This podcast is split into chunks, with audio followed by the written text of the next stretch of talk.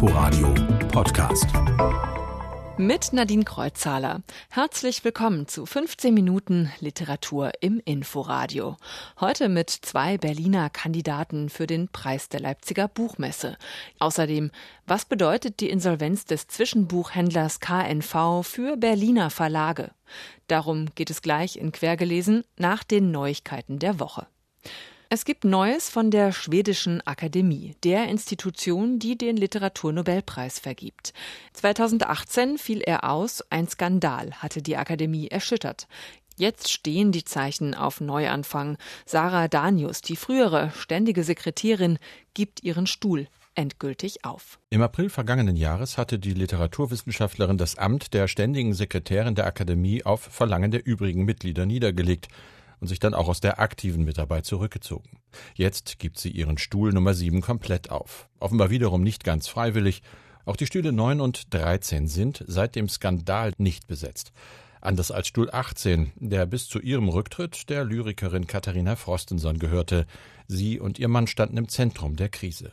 Er hatte Frauen aus dem Umfeld der Akademie sexuell belästigt und wurde inzwischen wegen Vergewaltigungen zu zweieinhalb Jahren Haft verurteilt. Mit Sarah Danius ist nun eine weitere zentrale Figur der bisher schwersten Krise in der Geschichte der Akademie nicht mehr dabei. Man könne jetzt anders als bisher nach vorne schauen, sagte Danius Nachfolger Anders Olsson im schwedischen Rundfunk. Es bleiben offene Gräben im Gremium, auch wenn der Literaturnobelpreis in diesem Jahr wohl wieder verliehen wird. Aus Stockholm, unser Korrespondent Carsten Schmiester. Wem gehören die Vermarktungsrechte an der unendlichen Geschichte? Darüber streitet sich der Nachlassverwalter von Michael Ende, gerade mit dem Sohn eines Rechtsanwaltes, der sich 1980 die Verfilmungsrechte an der unendlichen Geschichte gesichert und den Kinofilm mitproduziert hatte. Er behauptet, auch lebenslange Merchandising-Rechte am Buch zu besitzen. Dagegen wehren sich die Erben von Michael Ende. Die Auswertungsrechte seien nur für die konkret hergestellte Produktion, also den Kinofilm, eingeräumt worden, so ihr Anwalt. Das Urteil soll am 21. März fallen. Soweit die Neuigkeiten der vergangenen Woche. Letzte Woche haben wir in Quergelesen schon über die Pleite des Zwischenbuchhändlers Koch, Neff und Volkmar, kurz KNV, berichtet und über mögliche Auswirkungen. Der Mittelständler ist das Scharnier zwischen über 5000 Verlagen und Buchhandlungen. Er gewährleistet nicht nur die Übernachtlieferung von Büchern, er lagert ganze Verlagsbestände und betreibt die Online-Shops der Buchhändler. Gerade unabhängige und kleine Verlage kann die Insolvenz hart treffen. Ein Berliner Kleinverlag nimmt die Dinge jetzt selbst in die Hand, auf ungewöhnliche Weise. Andreas Illmann, Inhaber des Schaltzeitverlags für Kinder- und Karikaturenbücher, versucht es mit Humor zu nehmen und begegnet der KNV-Pleite mit eigener Muskelkraft. Also gestern bin ich 50, über 50 Kilometer gefahren und da merkt man schon so einen kleinen Muskelkater. Durch die KNV-Insolvenz hat er 20.000 Euro verloren. Deshalb hat er sich die Aktion Jetzt müssen wir strampeln ausgedacht. Illmann liefert seine Bücher kurzerhand per Fahrrad an die Buchhandlungen in Berlin aus und übernimmt so die Rolle, die normalerweise KNV in der Lieferkette hat. So, hier kommt die Bestellung per Fahrrad. Wir als Verlag produzieren das Buch. Wir lassen das liefern an unser Lager, die Auslieferung. Von der Auslieferung geht es dann meistens an das sogenannte Barsortiment, was in dem Fall also ein Barsortiment unter dem KNV war. Vom Barsortiment geht es dann an die Buchhandlung und der Buchhändler verkauft das Buch dann an den Kunden, an den Leser. Das Geld bekommt Illmann normalerweise dann von KNV. Doch nun gehören große Teile seiner Einnahmen zur Insolvenzmasse. Er rechnet nicht damit, dass er etwas davon zurückbekommt. 2000 zusätzliche Bücher muss Illmann verkaufen, um den Verlust auszugleichen. Ärgerlich ist natürlich, dass ich selbst schuldlos bin quasi an dieser Situation. Äh, man letztlich als, als wären die Bücher bei uns im Lager geklaut worden, muss man sagen. Das ist ein gewisses Gefühl der Hilflosigkeit. Allerdings versuche ich das ja jetzt eben zu kompensieren, dass man da wirklich was Positives versucht, damit zu initiieren. Die Nachricht von der Insolvenz war ein Schock für die ganze Buchbranche. Jörg Sundermeier, Gründer des Verbrecherverlags, hat durch eine Eilmeldung der Branchenpresse von der Insolvenz erfahren. Während wir noch paralysiert waren, hat unsere Auslieferung, wie glaube ich fast jede Auslieferung in der Bundesrepublik, das Beliefern von KNV sofort gestoppt. Das macht man immer bei Insolvenzen. Und insofern erstmal keine Neuverluste entstanden, bis eben jetzt neue Vereinbarungen über die Belieferung da waren, bis neue Vereinbarungen mit dem Insolvenzverwalter da waren. Für viele aber war der Worst Case schon eingetreten. Buchbestände und Einnahmen wurden Teil der Insolvenzmasse.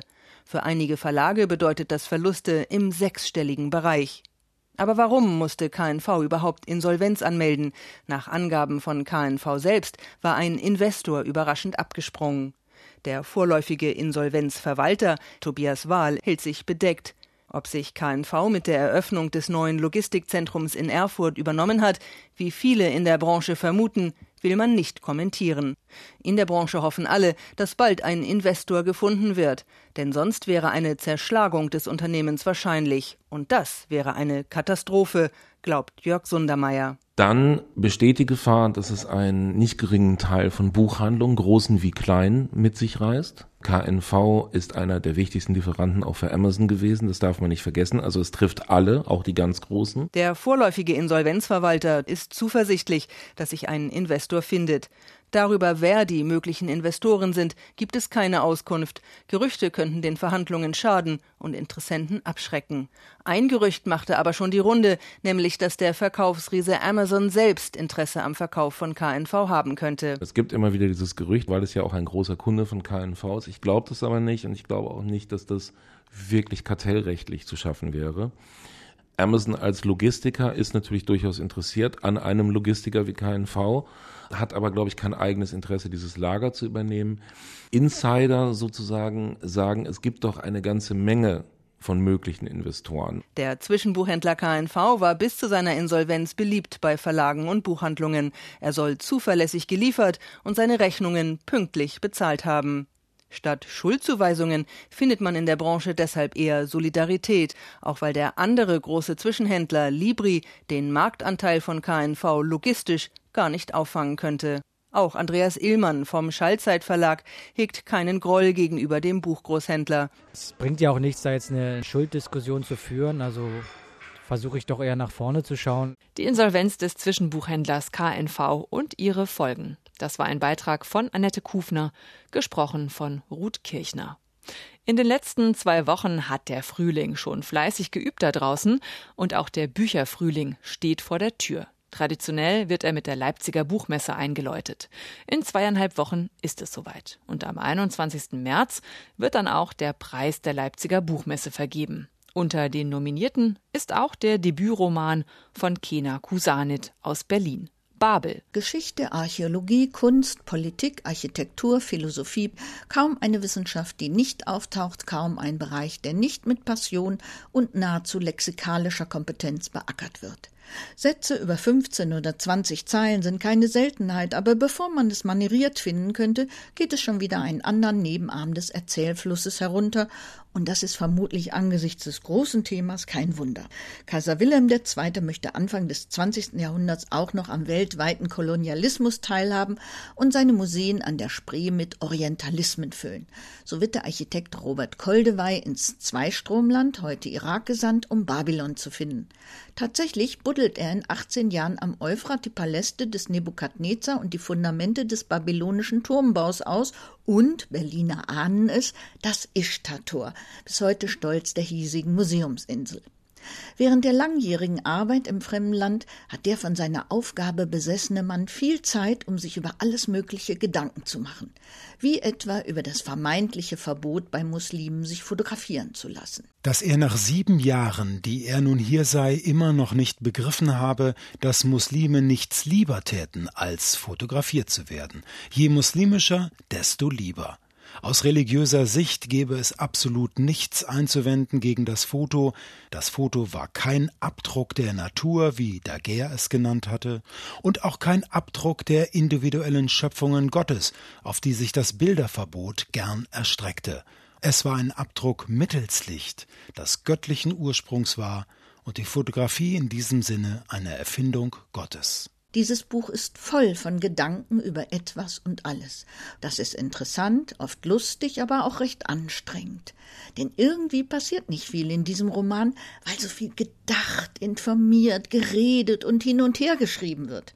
Kusanit erzählt uns alles, was sie bei ihren immensen Recherchen gefunden hat, und das ist eine bewundernswerte Fleißarbeit. Gleichzeitig besitzt die Autorin auch eine ebenso bewundernswerte, coole, fast nerdige Unbeirrtheit, dieses Wissenskonvolut dem Leser zuzumuten. Babels Protagonisten sind auf ihre Art alle ein wenig schräg, ob es der deutsche Koldewey ist, sein Assistent Buddensieg, der Assyriologe Delic oder der türkische Museumsdirektor Bedri. Schade, dass Kusanit ihnen nicht mehr Abenteuer geschenkt hat. Wenigstens die Begegnung mit der englischen Arabienkennerin Gertrude Bell hätte doch für ein bisschen Party sorgen können. Babel ist mit Sicherheit ein tolles Buch für ausgesprochene Bildungsbürger. Bei Schmöker-Liebhaberinnen wäre ich mir nicht sicher. Meint René Zucker. Babel ist im Hansa Verlag erschienen. Am Mittwoch um 19.30 Uhr ist Kena Kusanit damit zu Gast im Literaturhaus Berlin. Jaroslav Rudisch. Der wurde mal unter die 30 bedeutendsten Persönlichkeiten Tschechiens gewählt. Mittlerweile pendelt er zwischen seinem Heimatland und Berlin und hat jetzt zum ersten Mal einen Roman auf Deutsch geschrieben und ist dafür gleich für den Preis der Leipziger Buchmesse nominiert. Ich habe Winterbergs letzte Reise gelesen. Herr Kraus ist Sterbebegleiter. Als er zum 99-jährigen Winterberg gerufen wird, da denkt er, das wird ein schneller Job. Ein paar Wochen, vielleicht sogar nur Tage, denkt Kraus. Länger dürfte die Überfahrt nicht dauern. So nennen er und seine Kollegen die Sterbebegleitung. Eine Erfahrung, die Kraus auch nach vielen Malen nicht kalt lässt. Ich wollte nach jeder Überfahrt aufhören und was anderes machen, doch ich schaffte es nicht. Und so musste ich mich nach jeder Überfahrt im Bier ertränken. Nicht im Schnaps, nur im Bier in einem Meer von Bier. Diesmal war aber alles anders. Winterberg war schuld. Winterberg ist schuld, ja, weil er auf einmal wieder zum Leben erwacht, als er nämlich mitbekommt, dass Kraus wie er aus Böhmen stammt. Kraus floh aus der kommunistischen Tschechoslowakei in den Westen und Winterberg wurde als Sudetendeutscher vertrieben. Der Alte überredet seinen Pfleger zu einer Reise von Berlin nach Sarajevo. Dort verliert sich die Spur seiner großen Liebe Lenka, die einst als Jüdin vor den Nazis fliehen musste. Mit dem Zug machen sie sich also auf den Weg. Im Gepäck hat Winterberg einen Bädeker, einen Reiseführer aus dem Jahr 1913 für die Monarchie Österreich-Ungarn. Aus dem liest er ohne Punkt und Komma vor. Das ist ein Kunstgriff, der gut funktioniert, finde ich. Die geänderten Ortsnamen, verschobene Grenzen, all das wird, wie im Vorbeifahren, freigelegt. Die endlosen Monologe, die sind aber nicht nur ein Vergnügen. Also ich habe mich beim Lesen bald wie Kraus nach Stille gesehnt und gleichzeitig bin ich aber fasziniert immer mehr reingeraten in diesen Strudel aus deutsch-tschechischer Geschichte und Geschichten. Jaroslav Rudisch reitet durch die mitteleuropäische Geschichte atemlos, aber nie ohne Orientierung. Und er macht das auch mit viel Humor. Winterbergs letzte Reise, erschienen im Luchterhand Verlag, ist ein echter Klopper. Anstrengend, aber auch ein großer Wurf. Die Hamburger Kiezgröße Wolli Köhler und seine Anfangsjahre auf St. Pauli. Darüber schreibt Rocco Schamoni in seinem neuen Roman Große Freiheit. 1950 haut Wolfgang Köhler von zu Hause ab. Morgens um fünf hat er seine Sachen gepackt, ist über die Hauptstraße gelaufen und hat den Bus nach Chemnitz genommen. Ist vorbeigefahren an Vaters Schlossereibetrieb, nie wieder in diese verdammte graue Garage. Nach einigen Haken in der Biografie landet Wolli schließlich auf dem Hamburger Kiez. Mädchen, schnelles Geld. Ist das hier nicht die ganz große Freiheit, wie schon die Straße verspricht? Rocco Schamoni ist Köhlers Charme und Charisma verfallen, als er ihn, schon ziemlich alt und sehr pleite, vor einigen Jahren kennenlernte, als er ihm ein Bild abkaufte. Und dann bin ich immer wieder zu ihm gefahren, bis irgendwann ganz langsam in mir die Idee aufkam, diese Gespräche aufzuzeichnen und vielleicht sie später mal literarisch einzusetzen. Wolli ist überall dabei, als die Beatles und viele andere die Nächte durchspielten und als das Eros Center gebaut wurde, das große Profibordell. Er machte mit, mischte mit, hatte Mädchen laufen, kam durch. Wer immer sich für die Zeit der Beatles in Hamburg interessiert, hat das alles schon gehört oder gelesen. Darüber verliert das Buch manchmal den Faden. Große Freiheit ist immer dann ein starkes Buch, wenn es ganz dicht an der Hauptfigur bleibt. ARD-Kulturreporter Ocke Bandixen über große Freiheit. Rocco Schamoni liest daraus nächsten Samstag hier bei uns im RBB im großen Sendesaal. Das war quergelesen. Bleibt noch der letzte Satz. Bei uns, wie immer, der erste aus einem aktuellen Roman. Diesmal aus Die Geschichte der Frau von Feridun Samoglu, ebenfalls nominiert für den Preis der Leipziger Buchmesse. Moses, von Gott gesandt, ist schön im Schmerz. Nächste Woche Freitag stellt Saimoglu sein Buch im Literaturhaus Berlin vor. Und damit sage ich Tschüss. Einen schönen Sonntag noch wünscht Nadine Kreuzhaler. Inforadio Podcast.